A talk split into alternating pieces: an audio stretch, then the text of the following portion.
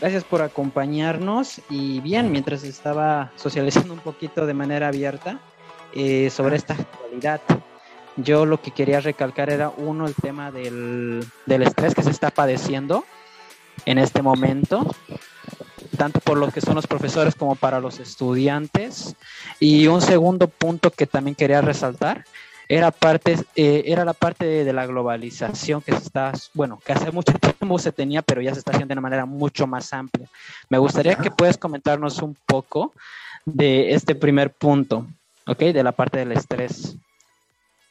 Mm, es que sí es estrés en, en varios sentidos. O sea si nos ponemos a pensar particularmente en el caso boliviano digamos particularmente en el caso boliviano Em, hay toda una generación de maestros que no necesariamente estaba, como te digo, no necesariamente estaba preparada para el trance a lo virtual, toda una generación de maestros que no estábamos, o sea, no.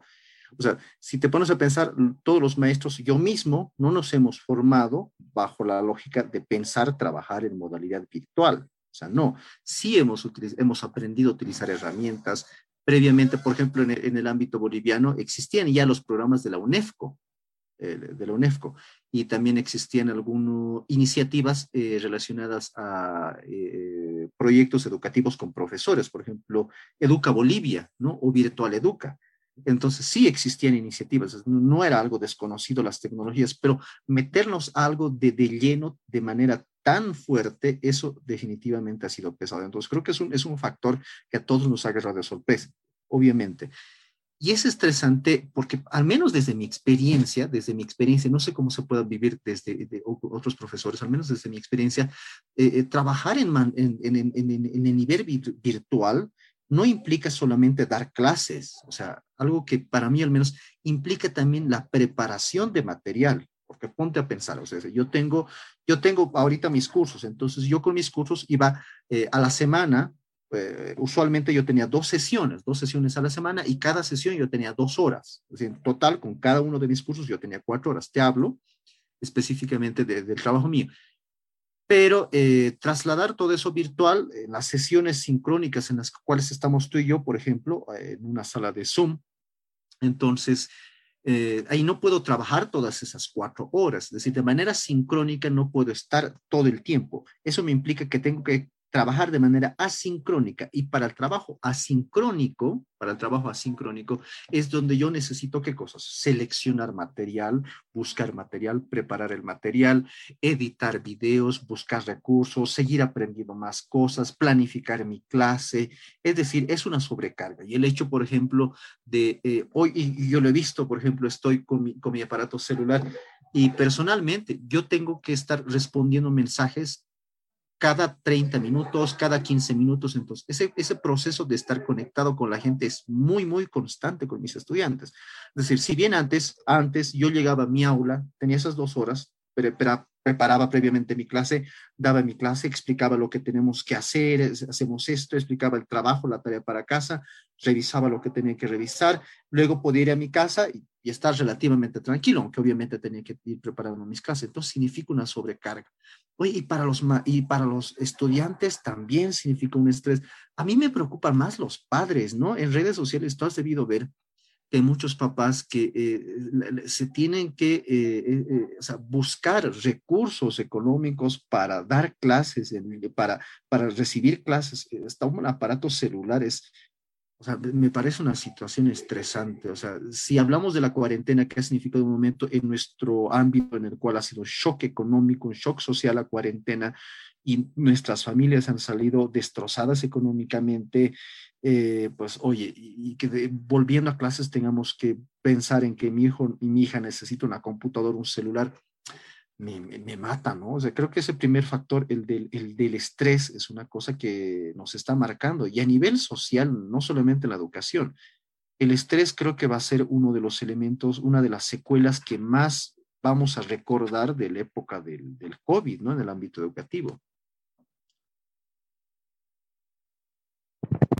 Totalmente concuerdo contigo. Y bien un poco también para tomar conciencia de esto, o sea, de que realmente estamos padeciendo uno de los momentos con más estrés, bueno, de esta última década, uno de los más intensos.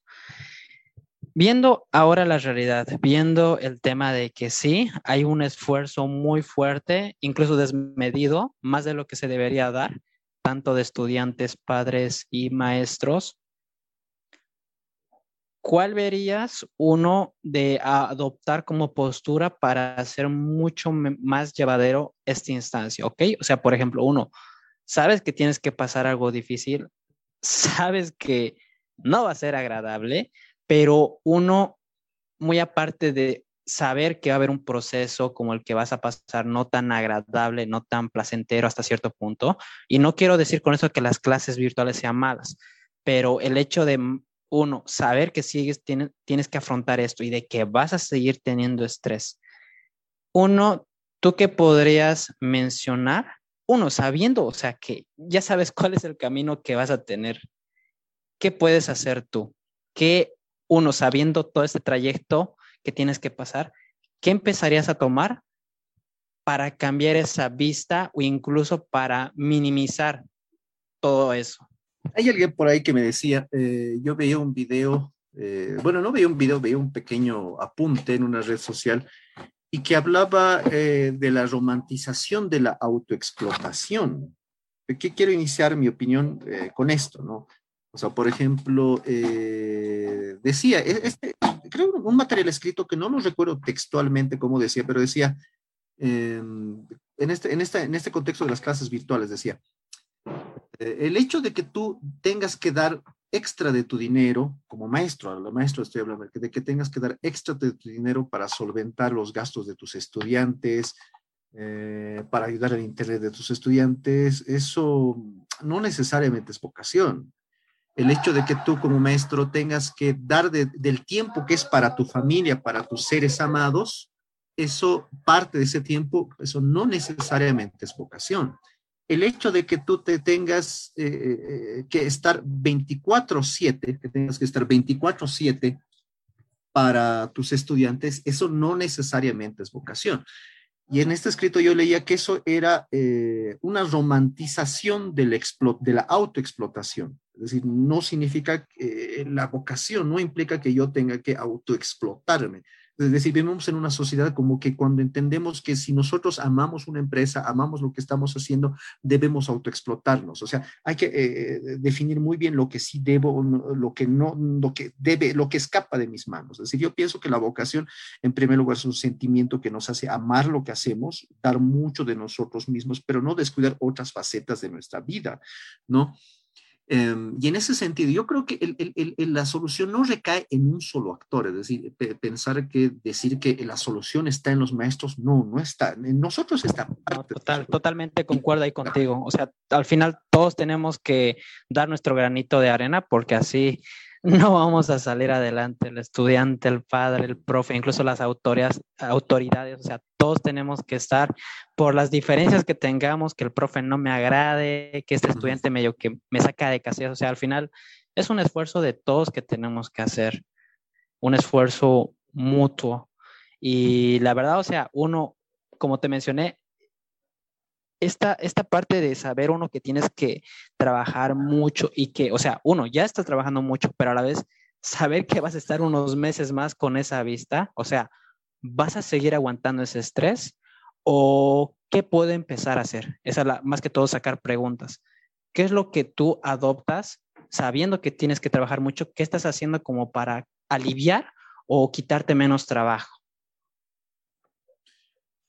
Personalmente, eh, desde, mi, desde lo que he intentado hacer yo, es decir, eh, hay, algo que hablaba con mis estudiantes hace unas dos semanas, hablaba de que hay alguna gente que tiene una actitud mesiánica, es decir, una actitud de que tiene que llegar y salvar, ser el salvador de una situación. A veces los maestros como que tenemos esa actitud mesiánica de querer ser el que va a salvar algo. Entonces yo en un primer término lo que me he dicho a mí mismo y lo que le diría al, resto de los colegas es que eh, dejemos a un lado la actitud mesiánica, ¿no? nosotros no somos los salvadores de, de, este fenómeno.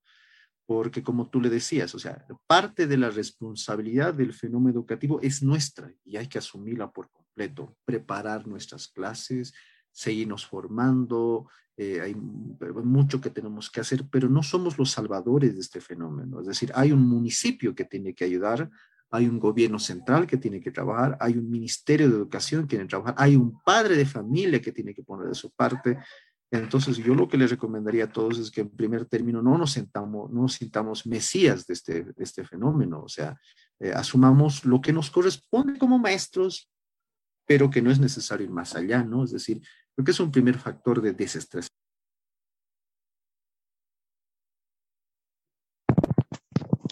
Excelente, eh, profe. Y bueno, también algo que quería resaltar, por ejemplo, de las herramientas últimas que has logrado aprender, y más que todo adoptando esta parte virtual, eh, algo que se ha puesto muy, muy fuerte es el tema de adoptar automatizaciones, bueno, en otros campos, pero aquí en la parte educativa, más que todo, que quiero resaltar con automatizaciones, procesos los cuales yo tengo que invertir una cantidad grande de tiempo, por ejemplo, para ciertas pruebas, por ejemplo, el tema de pruebas que sí, o sea, es una dedicación de ver el caso, rayar, corregir y demás. Incluso, o sea, este, este tipo de efectos se repiten 50 o 30 veces. Pero también viendo esta parte digital, nos da la posibilidad de automatizar las cosas que sí corresponden a una, una respuesta, podríamos decir, eh, más corta, más breve, y ya directamente enfocarse en las preguntas que sean más de criterio, las cuales yo realmente requiera como ser humano estar viéndolas pero por estas otras de automatizar diferentes procesos, por ejemplo, de revisar cosas que son puntuales, que son una respuesta fija y enfocarme en lo demás, ¿tú qué potencial ves en esta parte de automatizar diferentes cosas en la educación? Eh, una de las cosas que estoy intentando aprender estos días es, eh, son los chatbots, que, que, los debes conocer, ¿no, Cristian? Es decir, son estos robots eh, son programas, son programas que lo que hacen es, si uno tiene una página web eh, en Facebook o si uno tiene una cuenta en WhatsApp, pues estos, estos programas lo que hacen es responder por uno, ¿no? O sea, pueden responder a partir de ciertos criterios. Una de la, la primera vez que yo he visto un chatbot ha sido en Tigo. Los de Tigo sí tienen un chatbot bien, eh, muy, muy bien desarrollado, he visto del, resto de las empresas. Creo que la automatización es un proceso interesante, ¿no? Y una de las plataformas educativas más sólidas en el sentido de automatización, personalmente, he visto en Moodle. Aunque se haya popularizado bastante claro, pienso que aún le falta tener esa solidez eh, en cuanto a estos trabajos de automatización.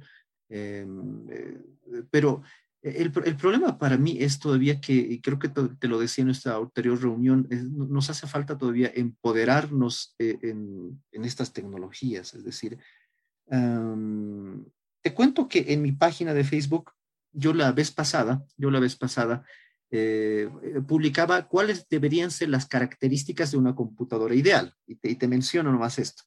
Decía yo que una, una computadora ideal para dar clases, te hablo, para dar clases, pues decía que debiera tener 8 gigabytes de RAM, debería tener un, disco SSD, debería tener una tarjeta de video en lo posible independiente, dedicada, y si no, pues aunque sea integrada, pero de 2 gigabytes. Y daba unas características que yo consideraba básicas, pero para el trabajo intenso que hay que hacer en clases. O sea, dar clases no es solamente estar en este espacio, hablo con mis estudiantes y ya. Por lo menos cuando estoy dando clases tengo que buscar material. En mi caso, tengo unas 30 ventanas en Chrome o en Firefox abiertas al mismo tiempo, porque así me ahorro, voy haciendo mis búsquedas muy rápido eh, al mismo tiempo tengo mi editor de video que está ahí trabajando, está, está, renderizando alguna cosa, al mismo tiempo tengo el PowerPoint, al mismo tiempo tengo varias cosas en mi computadora trabajando al mismo tiempo. Yo tenía una computadora antigüita que no, y que, no me hacía todo eso y, se me lenteaba todo eso. Entonces, eh, eh, si hablamos de automatizar, personalmente yo estoy intentando automatizar muchas cosas, ¿no? O sea, eh, por ejemplo, esta creación de los de materiales educativos. Yo prefiero actualmente crear videos, o sea, para mis estudiantes, mm, enviarles videos de, de, mis clases, pero oye, eso me, pide muchas cosas previamente. Necesito al menos una computadora que sea buena. Entonces yo creo que, y te, y te, comentaba de esa publicación que yo hacía en mi página de Facebook. Entonces un, un, buen tanto de gente sí me apoyaba, me decía, sí, tiene razón, eso es una computadora que sí se necesita, pero una buena cantidad de la gente me decía, no, ¿para qué? Pues, para dar clases necesitas a lo mucho una Pentium 4, un disco de un terabyte y suficiente, profe, es un SSD, ya está, ¿qué necesitas para dar clases? Estás pidiendo mucho, me decía pero es que ellos estamos entendiendo dar clases virtuales como únicamente estar parado en el Zoom y ya enviar dos o tres PDFs, ya digamos, entonces, ¿dónde está todo el trasfondo de, de, todo lo que hay que preparar, no? Entonces, por eso te decía, o sea, tal vez no estamos preparados todavía para esa automatización, para eso tal vez yo pienso que no estamos eh, tú hablabas, eh, creo que hablábamos eh, de una plataforma, eh, tú, tú, estás en ese camino, ¿no? De construir una plataforma educativa, ¿no? De que ofrezca cursos. Correcto. Entonces, a nivel internacional también he visto algunas iniciativas similares, pero básicamente, ¿cómo trabajan estas plataformas? Automatizan los procesos de aprendizaje. Tú te, tú te inscribes a esa plataforma, te matriculas, haces el pago, pasas los exámenes, envías los trabajos y todo se va generando de manera automática. Tienes un resultado, un proceso educativo bien automatizado. Pero para que yo como profesor haga eso, necesito bastantes herramientas, bastantes herramientas. Me ayuda Moodle, me ayuda Edmodo, me ayuda el Classroom, pero definitivamente eh, eh, hay mucho pendiente que resolver. Es decir, eh, en este momento destaco muchísimo el papel del maestro, del maestro boliviano, de la, del, del, maestro y de la maestra boliviana, porque sí estamos dando muchísimo con, en, la, en la precariedad de las circunstancias en las que estamos. Pero hablar de automatizar no es que sea pesimista, pero creo que todavía nos falta, todavía nos falta bastante. Eso es bien alucinante para desestresarnos y para quitar el estrés, porque estamos todavía un poco Totalmente, bueno, más que todo eso para dar la invitación a aún ver esta parte digital de una manera muy amplia, o sea, para uno que ha visto unas 20 herramientas, la verdad, o sea, eso queda muy corto de lo que se puede hacer. Hay altísimo potencial, más que todo. Lo menciono por lo que se estaba haciendo en diferentes eh, regiones del planeta, de realmente sacar lo máximo en la parte educativa, en la, en la parte de poder dar un enfoque mucho más profundo, en lo cual, o sea, te comenta así de pasada y para mí me parece súper alucinante el tema de, por ejemplo, tú tienes un tema, tienes un tema con ocho partes. En estas evaluaciones que tú haces, o sea, uno, con una automatización, tú puedes directamente enfocarte en donde está habiendo un problema ni siquiera uno ni de dos estudiantes, sino ver toda la completa en dónde están padeciendo, en qué tema específico están sufriendo. O sea, tú al ver un resultado masivo, no estar revisando hoja por hoja. Esto, uno, para mí acortar la parte de poder observar, digamos, la parte morosa y enfocarse ya en los problemas reales, se me hace algo súper alucinante. Y esto podría aplicarse hasta cierta manera con lo que vendría a ser el Google Form y otras herramientas más. El tema también de de ver la base, la base, las bases de datos. También eso para mí se me hace algo súper alucinante. Eh, el tema de que, por ejemplo, tú puedes tener un extracto de todo lo que ha avanzado tu estudiante, sus puntos débiles, y sobre eso también poder apoyar y reforzar diferentes cuestiones. Para mí también se me hace algo muy alucinante de poder tener toda esa disposición de información de un alumno y poderle brindar ya algo mucho más personalizado, pero es parte de justamente tener una lista con las, con las herramientas digitales y también de poder ver qué más puedo hacer para que, bueno, mi trabajo sea mucho más corto y, bueno, también poder disponer mejor de mi tiempo para mi familia, tener menos estrés y así también poder dar mejores clases. Yo más que todo resalto ese fragmento porque, o sea, uno, eh, esta parte digital se supone que nos tiene que ayudar a, a ir a ese mundo, que parece, o sea, para mí parece algo fantástico, algo alucinante, así te digo, de película, pero a la vez me da un poco de miedo, me da un poco de miedo de que exista esto, pero a la vez no estamos ni de cerca, o sea, el mismísimo plantel de arriba que actualmente nos está dando las órdenes para poder avanzar. Uno, con esta perspectiva más que todo viendo cómo es la realidad afuera y también aprovechar justamente este tema de la pandemia de no decir aprender herramientas, terminar la cuarentena, vuelvo a mis clases, me olvido de mi computadora, sino de ver justamente que la computadora va a estar ahí, tiene que estar ahí y como mencionó el profe Iván, con diferentes requerimientos para proyectar un futuro.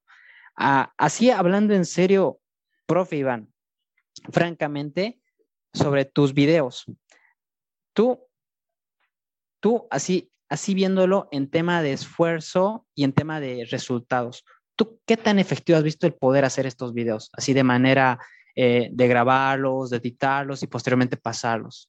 ¿Tú qué tanta efectividad has visto? Eh, estás muteado por si acaso. Bueno, te cuento algo como anécdota, como anécdota eh, graciosa, yo la pienso, no creo que sea una anécdota ingrata. Y yo no creo que esto se dé con todos mis estudiantes, definitivamente, quizás uno que otro despistado de mis estudiantes, ¿no? Eh, recuerdo que yo el año pasado había elaborado una serie de videos para mis estudiantes. Bueno, básicamente trabajaba con videos sobre todo. Y en estos videos, uno de los estudiantes me pregunta, eh, ¿qué hay que hacer? Me dice, eh, respecto a un tema, respecto a un trabajo, ¿qué hay que hacer para ese trabajo? Yo le digo, pero es que se los he puesto todo en el video. Ay, perdón, es que solamente, y, y, al final conversando con este, con este estudiante me dice que en realidad del video no lo ha podido ver todo y que simplemente he sabido al final del video para ver si había encomendado yo alguna tarea o no porque sí, generalmente las, las tareas como que las encomiendo al final. Y me dicen, no, no he podido ver el video. yo, mm, bueno, eh, no, no, no, no me, no, ha sido algo que me moleste, pero sí me ha llamado la atención el hecho de que, eh, no necesariamente el hecho de que, es que para, para, mí el problema en la educación virtual es la retroalimentación. No sabes si tus estudiantes te están atendiendo, si están ah, entendiendo lo que tú les estás diciendo porque por lo menos cuando estás en el aula y les estás explicando algo en el aula, tú ya sabes si te estás entendiendo, si te están entendiendo únicamente mirándolos, o sea, hasta con la mirada te das cuenta si están entendiendo, pero ¿qué haces cuando una pantalla te divide o, qué haces cuando ni siquiera hay la pantalla de por medio y estás trabajando de manera sincrónica y no sabes si te están entendiendo? Has elaborado un video muy bueno en el que cual te has demorado unas tres horas, digamos, haciéndolo, pero no sabes si tu estudiante te, ha entendido en el video lo que querías tú transmitir. Entonces, eh, no necesariamente funciona. Hacías mención tú algo al, esto de la automatización de ciertos procesos. A mí me mata, me mata esto y siempre lo he dicho, creo que una de las profesiones del futuro y para lo que nos está viendo podría tomar esta, son las profesiones relacionadas al Big Data, ¿no? O sea, eh, el Big Data, estando en Facebook, estando en YouTube, estando estando, estando en Edmodo, estando en Classroom, se genera tal cantidad de datos que esos datos pueden servir para tomar mucha decisión valoro mucho los esfuerzos del Ministerio de Educación de nuestro país, pero yo creo que hay que avanzar todavía mucho más. O sea, no, no sé si haya un encargado en el Ministerio de Educación que esté tomando nota o que esté analizando todo el dato que se genera en las aulas virtuales bolivianas. O sea, no sé. Y que todo ese dato pudiera servir para reencauzar ciertas cosas. ¿no? O sea, eh, creo que es muy necesario. Eh, y lo que tú decías también de ese peligro de deshumanizar ciertas cosas, yo creo, yo creo que particularmente la sociedad boliviana, somos una sociedad muy encariñada a sus raíces. Tú, tú, lo has debido ver. Un boliviano puede salir al exterior, trabajar años en Europa, irse a Estados Unidos, hacer dinero allá, pero siempre su sueño es volver a su tierra y tener su casita, ahí su terrenito y su casita. Somos muy, muy humanos los bolivianos. Entonces, yo creo que si llevamos la batuta y la bandera en el desarrollo tecnológico, creo que podemos hacerlo desde una perspectiva muy humana, ¿no? No, no deshumanizando todos estos procesos, creo. Concuerdo totalmente contigo, Iván. Y bien, también más que todo lo que resaltaba esta parte, bueno, inicialmente lo que hablamos del estrés, uno de verlo justamente como una realidad que está pasando, no, no negarla que está ahí, y segundo, de ver de que todos tenemos que dar nuestro granito de arena. Dos, esta parte digital que aún está presente de manera fuerte y para, nuevamente menciono, para el que aún nos está tomando el tiempo, vista, información sobre todo esto, eh, la verdad lo que se está viniendo es muy fuerte. Vamos a entrar a la misma aula, vamos a entrar a los mismos espacios, pero esto, la verdad, o sea, para lo que se está aproximando, está muy lejos de que podamos, podríamos mencionar, estar en una competencia o al menos nivelado en comparación a la realidad externa que hay. este, este último punto que lo pueden investigar simplemente por concepto y también para familiarizarse cómo es la realidad actual.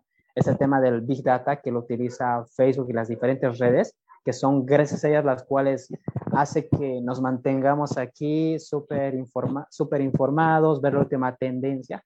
Todo eso no es casualidad, todo eso está gracias a una estructura muy grande de datos que nosotros proporcionamos.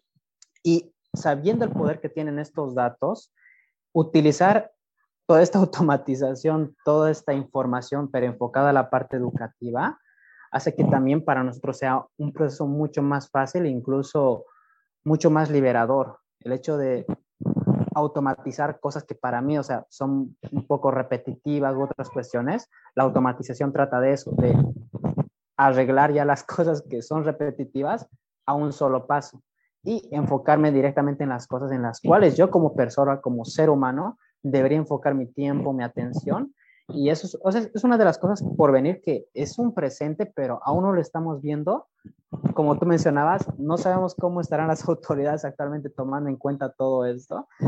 Yo quisiera, o sea, desde el fondo de mi corazón, quisiera que realmente lo estén viendo de una manera muy amplia y seria, pero bueno, eh, más que todo la invitación y también esa responsabilidad de cada uno en poder ver todo este mar de conocimiento que está afuera. Uno, de primeramente empoderarse de manera digital, como lo dijo el profe Iván. Lo segundo, de empezar a ver todo esto que está afuera, ¿ok? Muchos nos cerramos en ver nuestra realidad de nuestro ambiente, departamento o país, pero lo que está pasando en otros ambientes es realmente muy disruptivo y muy lejano. Y yo la verdad, o sea, con, la, con esta parte digital dije, nos vamos a acercar, nos vamos a unir, pero creo que nos hemos alejado mucho más. No sé qué opinas sobre este último punto, profe. Sí, em, eh, es que me, me, me, matan muchas cosas, eh, me, me preocupan muchas cosas. Por ejemplo, en mi fuente laboral, donde yo trabajo, muy posiblemente dentro de un par de semanas vamos a volver al sistema semipresencial, muy probablemente. Eh, hay muchos retos para la vuelta a clases, ¿no? Hay mucho que preparar, hay mucho que alistar.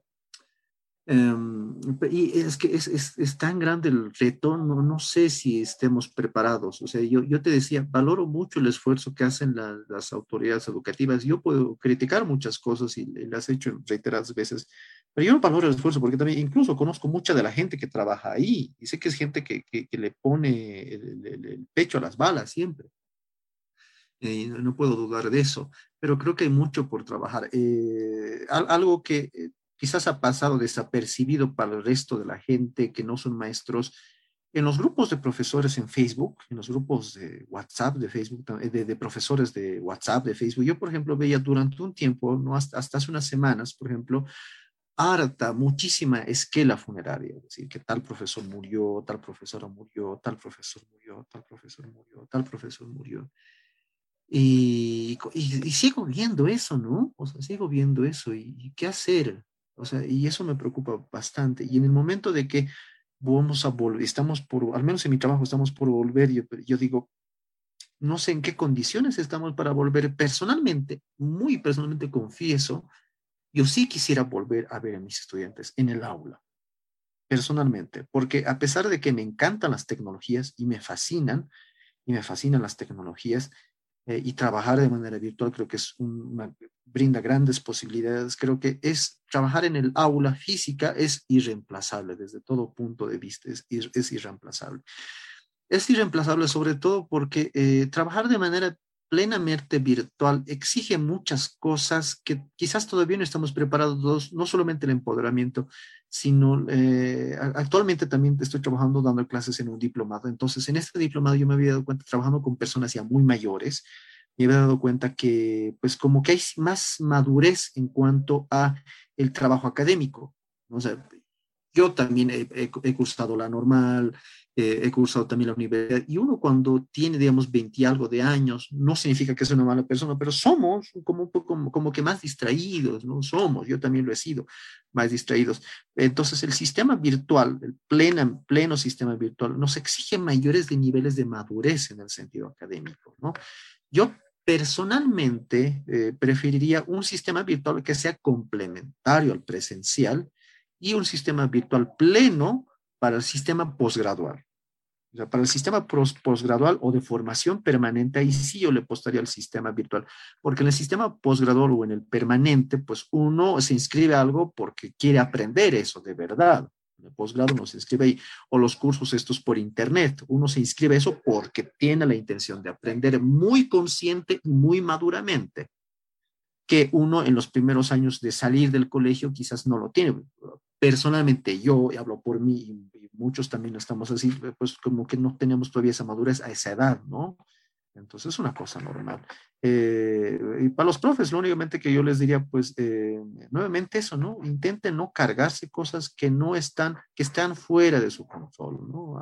que otras personas se hagan cargo de lo que les corresponde.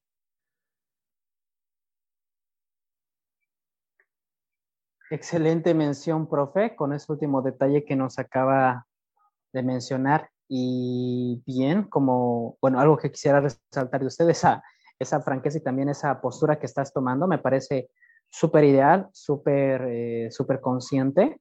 Y bien, esta parte de presencial es, es, un factor humano que sí requerimos, de que se necesita, de que tenemos que estar en contacto, somos seres, seres sociales, eh, seres que con todo el largo de la trayectoria humana hemos estado siempre eh, de manera física cercanos. Más adelante posiblemente pase algo extraño y nos veamos de otra manera diferente, pero bueno, de manera actual es, bueno, necesaria el tema de poder estar con un contacto con los estudiantes, de podernos ver.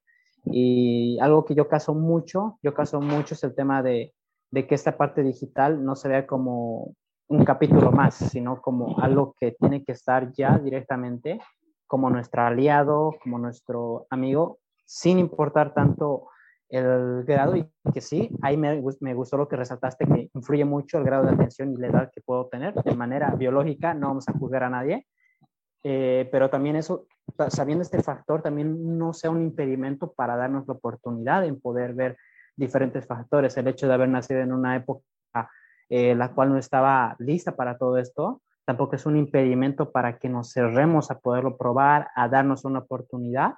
Y bueno, como mencioné, hay un porvenir muy, muy amplio, muy, eh, la verdad, muy, muy diverso, que la verdad con lo que imagino son cosas muy extrañas que la verdad me gustaría que ocurrieran en mi país.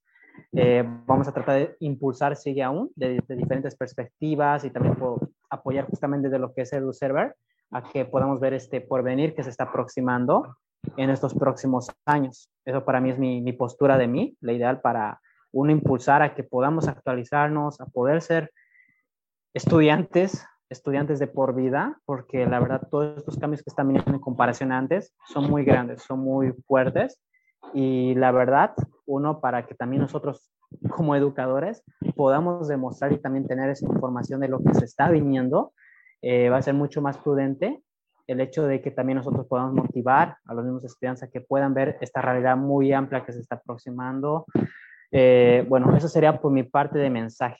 No sé si quisieras eh, mencionar alguna consulta que tengas, Iván, a mi persona.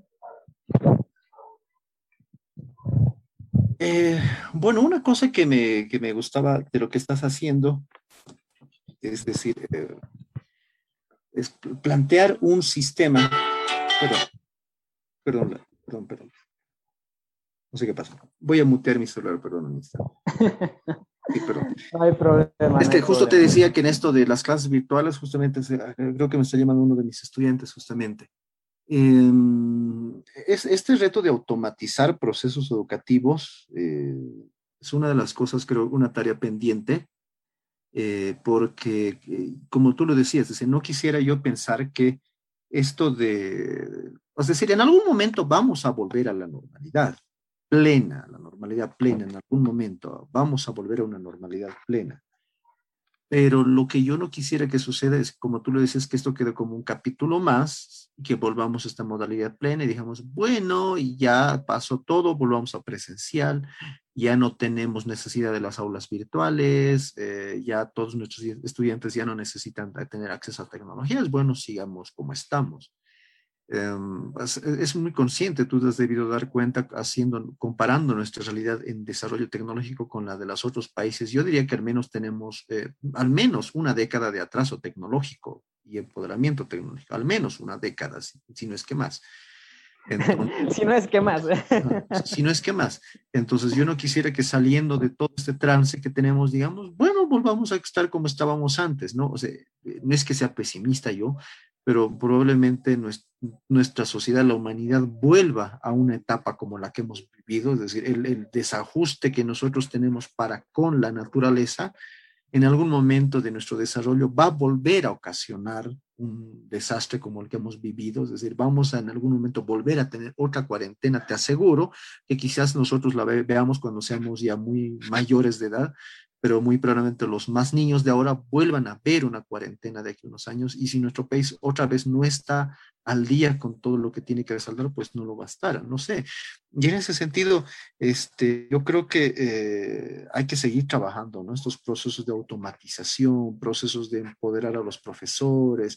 Oye, yo veo eh, constantemente en las páginas de Facebook que los profes tienen un ansia enorme de aprender. Siempre que hay un curso, un taller, están ahí los profesores. ¿Dónde es? ¿A qué hora? ¿Cómo me inscribo? Siempre que hay una actividad tecnológica, ¿dónde es? ¿A qué hora es? ¿Cómo me inscribo? Uy, es una cosa increíble, ¿no? Y, recuerdo que tú en EduServer estabas ofreciendo unos cursos, ¿no? Bueno, esto, te lo hago como comentario, como comentario. Eh, tal vez eh, los bolivianos, cuando somos, eh, cuando intentamos conectarnos con algo, con alguien, intentamos vernos mucho en, eso con lo que queremos conectarnos. ¿A qué me refiero? O sea, intentamos encontrar nuestra identidad en aquello en lo cual, con lo cual queremos trabajar. Intentamos vernos a nosotros mismos. Y eso, por ejemplo, dicen que es una de las razones que, les, que le ha dado la victoria a Evo Morales, ¿no? O sea, por ejemplo, decían, eh, esto no, lo, no lo digo yo, lo decían mucha, otra gente, eh, en, la, carrera de historia, por ejemplo, alguna vez lo escuché, decían ellos, eh, es la primera vez en la que la mayoría de los bolivianos veía en su presidente alguien como el que veían al vecino, al tío, al, al, sobrino, y por eso. Alguien normal, alguien normal. Alguien normal, digamos, normal, como cualquiera. Entonces, hablando de proyectos educativos como el que tú estabas planteando, quizás, ¿cómo has pensado esto de darle una identidad muy boliviana e intentarte conectar, digamos, con, con, esta gente que van a ser tus usuarios, ¿no? Creo que es una cuestión que hay que ir trabajando también. Qué buen punto que tocaste. Yo te voy a ser franco, el año pasado tenía una visión muy, muy patriótica, muy visionaria a nivel Bolivia, lo que yo quería hacer. Así directamente te mencionó.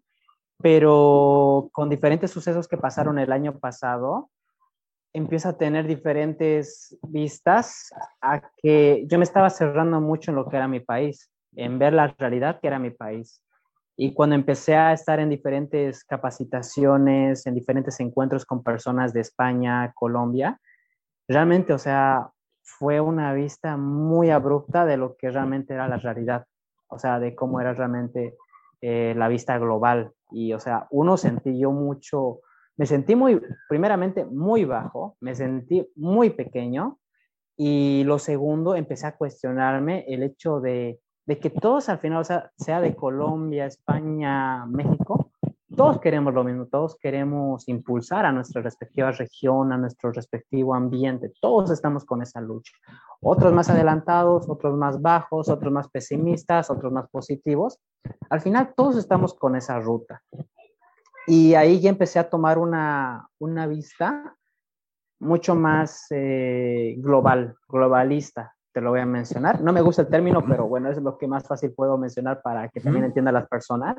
Empecé a tomar una vista mucho más globalista porque yo, o sea, no quiero solamente ayudar a las personas que están en mi respectivo país. Yo quiero nutrirme también de la cultura externa. Yo quiero, yo quiero realmente familiarizarme con lo que está en nuestro alrededor.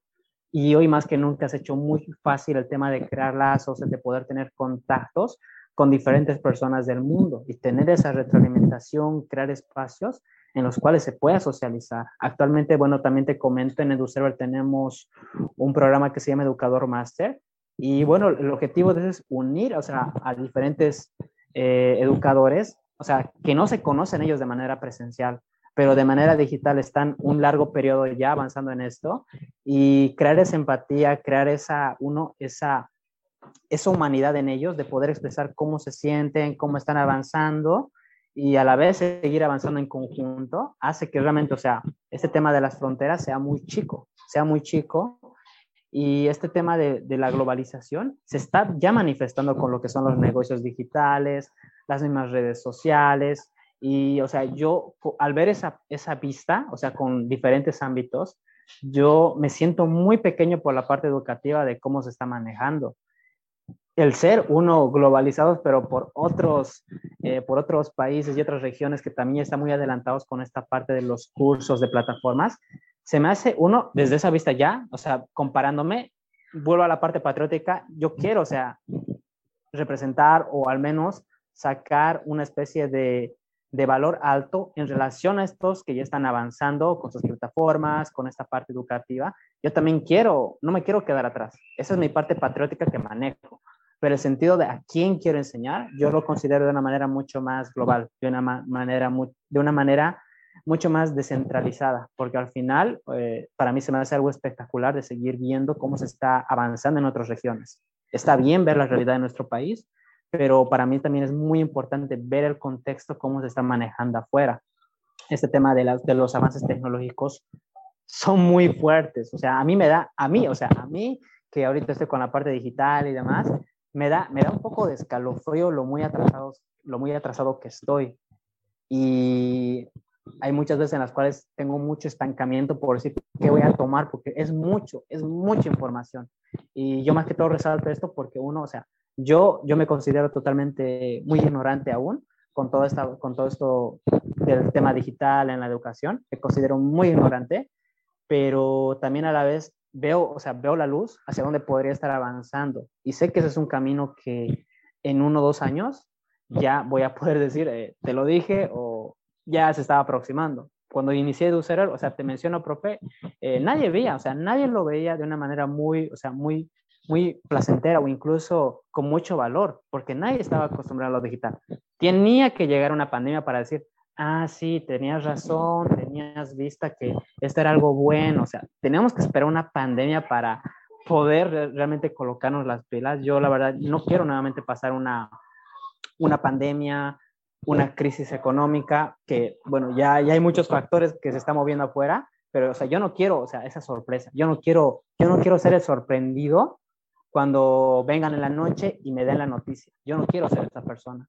Y si eso implica en que tenga que probar cosas que tal vez aún se vean extrañas o no entendibles, la verdad yo quiero pagar un poco ese precio actualmente para que a un futuro pueda ser mucho mejor el tema educativo aquí y también afuera.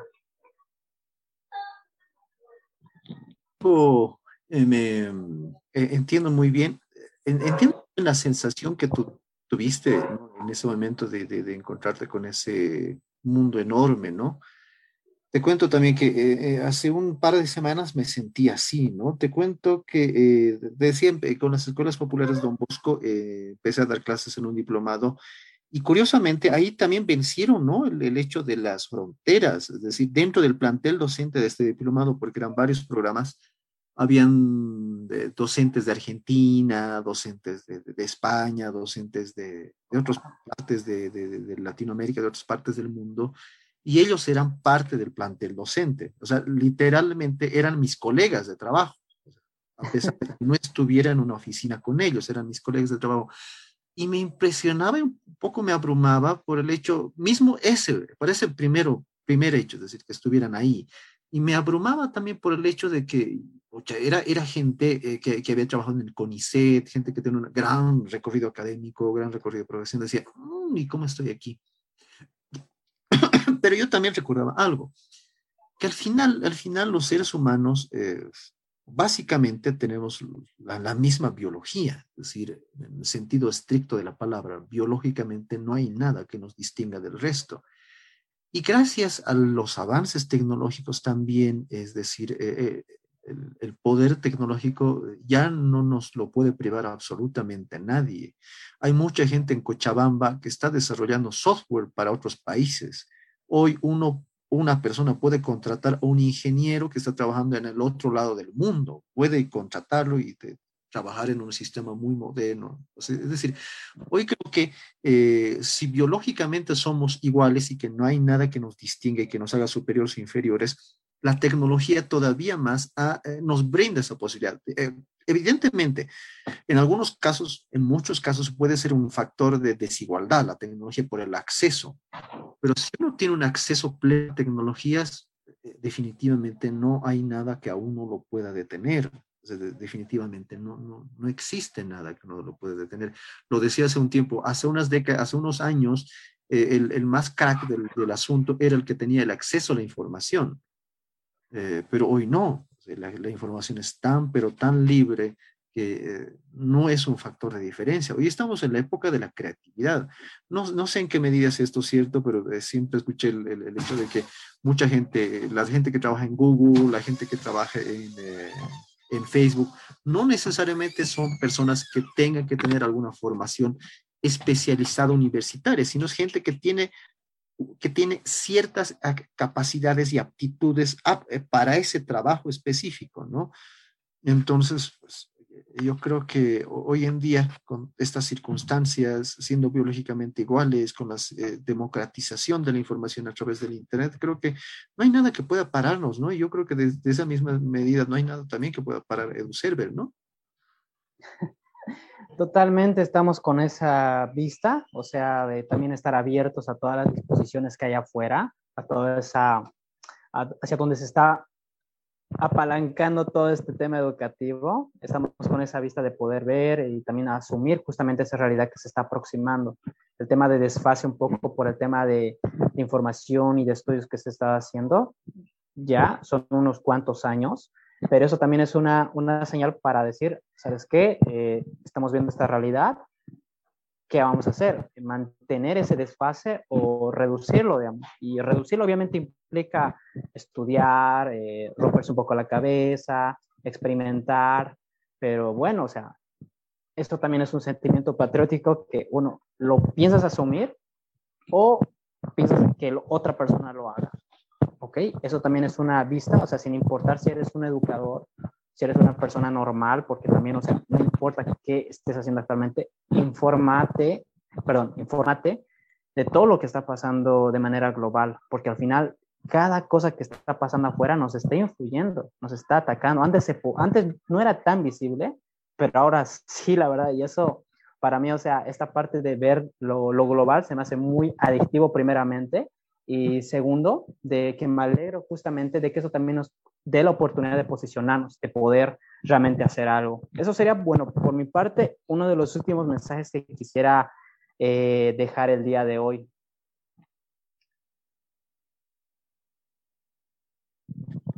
Pues sí, Cristian, ¿no? El, yo veía en el, en el blog del POFE, justamente, que estaba con nosotros participando en una anterior sesión, que él hacía una crítica, creo que era su ministra de Educación, que decía que los maestros debieran ser resilientes. Como, Uy, eso, eso era unas dos semanas con ese meme. Sí, lo recibieron con cierta ironía, ¿no? Eso de los maestros debamos ser ah. resilientes. Y, o sea, yo pienso que sí, o sea, todos los seres humanos deberían ser resilientes, pero tampoco nos pidan que seamos estoicos, es decir, que nos pidan que vayamos en contra nuestra, aparte, tengamos que sufrir ciertas cosas por ciertos principios morales. Volvamos a lo mismo. Eh, un profesor de vocación no significa autoexplotarse. Ser un profesor de vocación no significa ir a meterse en un lugar donde evidentemente puede contagiarse por la enfermedad y puede fallecer. O sea, hay que distinguir las cosas, ¿no? Entonces, yo pienso que eh, eh, hay que ser fuertes como seres humanos y a los profesores decirles que seamos fuertes, no resilientes, seamos fuertes. Y cuando tengamos que exigir a las autoridades ciertas condiciones mínimas para nuestro trabajo, pues lo hagamos con esa fuerza que siempre nos ha caracterizado, particularmente el magisterio boliviano es muy fuerte. En ese sentido hay que seguir eh, exigiendo no solamente la cuestión salarial, sino la cuestión de eh, la, la, la, infraestructura, los materiales, las herramientas de trabajo. Entonces hay mucho que hacer todavía. ¿no? Y no bajemos las manos, básicamente ese es mi mensaje para los colegas. Muchas gracias, profe. Ha sido súper agradable, la verdad. Eh, bueno, ya tenía algo pendiente contigo desde el maratón, de escucharte también. Bueno, tú eres una persona también que es consciente de muchas de las cosas que está pasando. Y más que todo, esta sección lo que estamos haciendo es poder dar justamente ese golpe de conciencia y que, bueno, con este y con los demás espacios que vamos a abrir, también puedan ustedes involucrarse de mucha mejor manera a toda esta diversidad educativa, tecnológica que se está aproximando. Y bueno, ahorita estamos con EduZerver un poco a la vanguardia, abiertos a apoyar, tenemos diferentes programas en los cuales estamos tratando de impulsar toda esta, eh, toda esta digitalización y bueno, vamos a estar así en los próximos años también con una mejor manera. Eso sería por mi parte, profe, ha sido súper agradable tenerte y bueno, ya vamos a tener una nueva oportunidad para poder hablar también. Chao Cristian, nos estamos viendo hasta una siguiente oportunidad y chao a toda la gente que nos está viendo en la transmisión. Muchas gracias, profe. Nos vemos.